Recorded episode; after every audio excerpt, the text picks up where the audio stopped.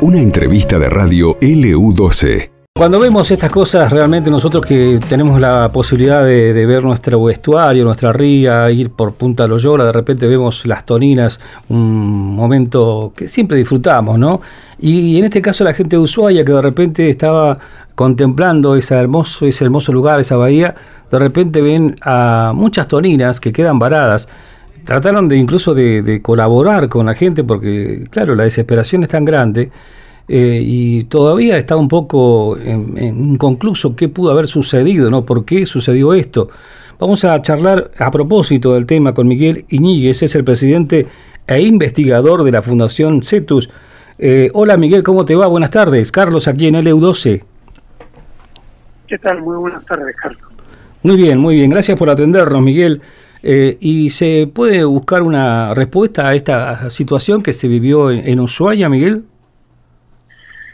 Bueno, en primer lugar habría que, eh, hay colegas que están realizando eh, investigaciones sobre los, los, por suerte hasta ahora pocos animales que, que, han, que han muerto, pero eh, es importante aclarar lo siguiente, la, especie que, que vara es, se llaman falsas orcas, y no serían igual a las toninas fogueras o los delfines australes, que son dos especies que sí son frecuentemente habitadas ahí en la zona de, eh, de Río Gallegos a lo largo de la provincia de Santa Cruz.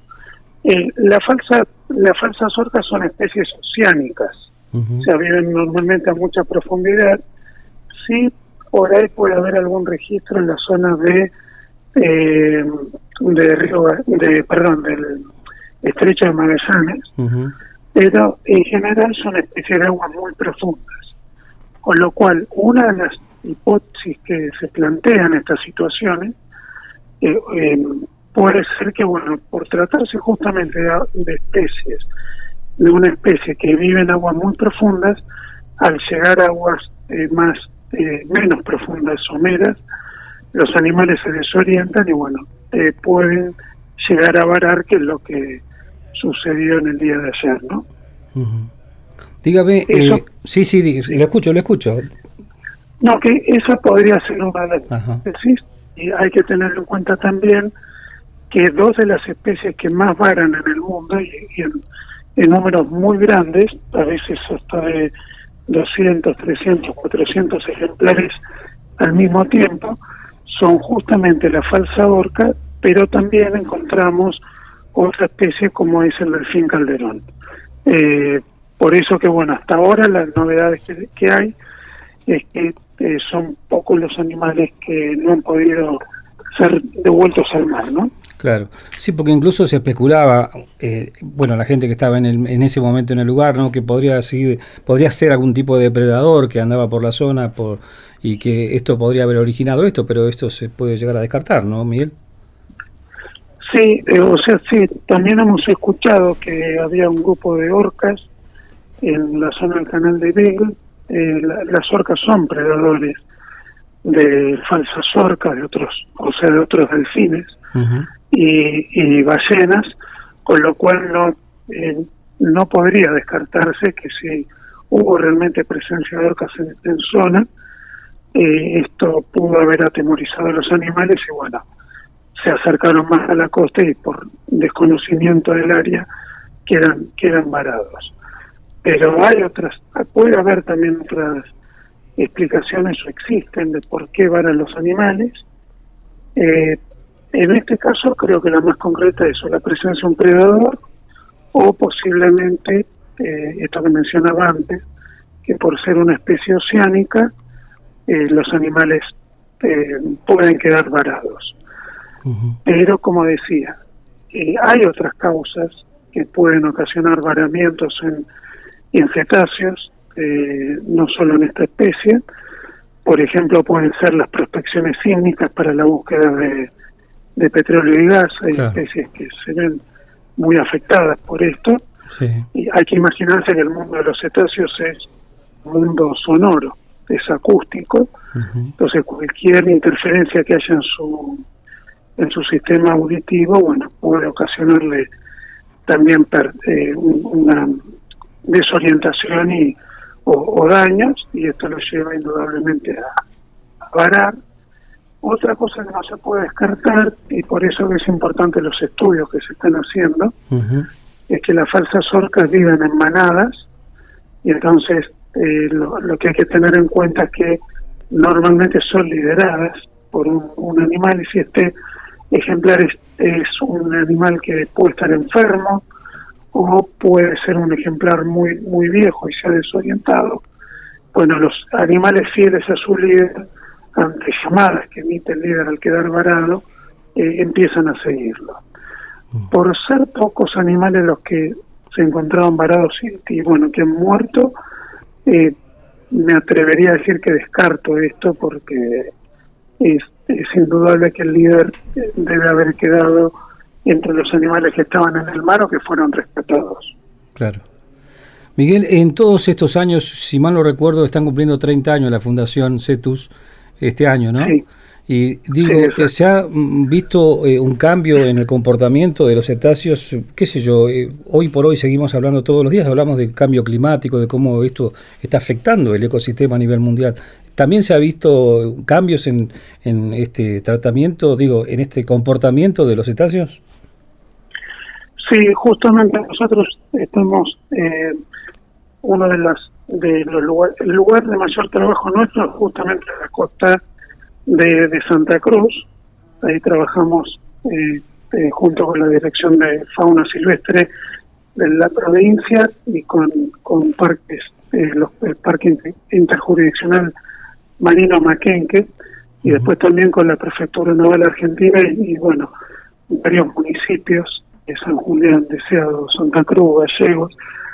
Y lo que hemos estado viendo en los últimos años, estamos justo terminando un análisis que es eh, de un monitoreo desde el año 1896 hasta el de la fecha en la cantidad de ejemplares encontrados varados, eh, muertos y también vivos en el litoral santacruceño.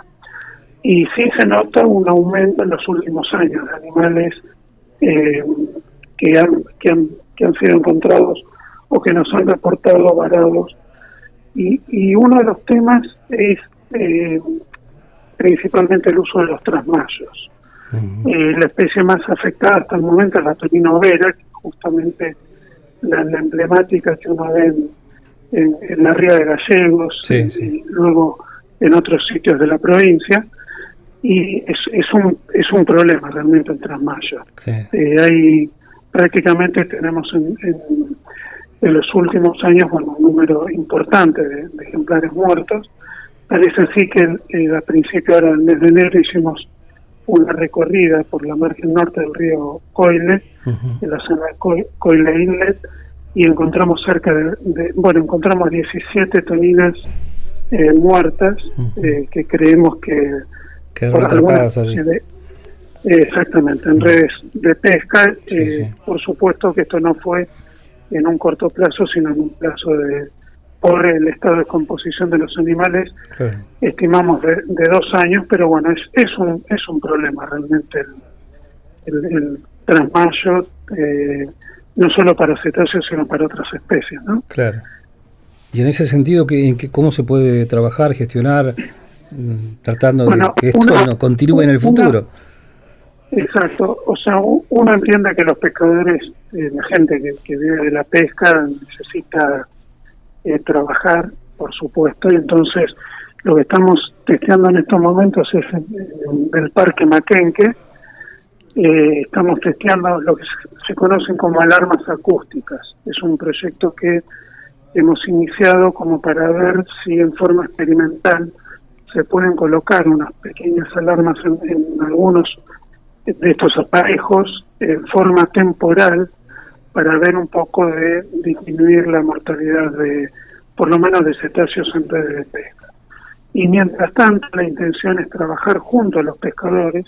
La intención de la Fundación siempre es, o, siempre nosotros eh, tendemos al, diálogo, no creemos que la confrontación no lleva para absolutamente a nada. Entonces la intención es, es un poco trabajar con eh, tanto el, gobierno provincial como con los propios pescadores para intentar buscar una solución juntos y bueno, eh, reducir la mortalidad de, de animales en redes, ¿no? Claro. Y en este mismo sentido, Miguel, también, bueno, y a nivel internacional, el comercio internacional con especies que están amenazadas también, eh, ha sido eh, sostenido, pero todavía sigue existiendo muchísima, muchos países que están eh, haciendo esta actividad que por supuesto no es la mejor. hay mucha crítica al respecto siempre. Sí, hoy imagínense que los últimos registros hablan de que cerca de 300.000 eh, cetáceos, o sea, delfines, ballenas, eh, pero principalmente eh, delfines, mueren en redes de pesca todos los años. ¿sí? O sea, el número es, enorme. Sí, sí. y de hecho los investigadores que, hicieron este trabajo estiman que, encima estaría subestimado el número, con lo cual si esa, esa situación sería mucho más delicada. en, línea con esto, bueno, lo que se está trabajando en una de las convenciones internacionales, que es la Comisión Ballenera Internacional, es en todo un programa de mitigación justamente de, muerte de cetáceos en red de pesca. Entonces se han elegido lugares, es un programa que se ha iniciado hace no muchos años atrás, y se han elegido así como sitios en el mundo con problemáticas bastante complejas y se está trabajando con los gobiernos y los pescadores para ver de buscar soluciones eh, que reduzca la mortalidad de cetáceos en redes y por el otro lado, por supuesto, lo que mencionaba antes, que los pescadores puedan seguir eh, viviendo de, su actividad. Sí, por supuesto. Miguel, agradecemos mucho estos minutos, ha sido muy gentil en atendernos. No, por favor, muchas gracias a ustedes y bueno, quiero a disposición para cuando lo, lo necesiten. Muy amable. Miguel Iñiguez es el presidente e investigador de la Fundación CETUS, eh, hablando en principio de lo que fue esta, este, esto vivido ¿no? en Ushuaia, esta decena de toninas que quedaron varadas en, en la capital de la provincia de Tierra del Fuego y también un poco más en lo que hace a la actividad que desarrolla la Fundación CETUS, que este año, como decíamos, está cumpliendo 30 años de actividad aquí en la Argentina. Esto pasó en LU12, AM680 y FM Láser 92.9.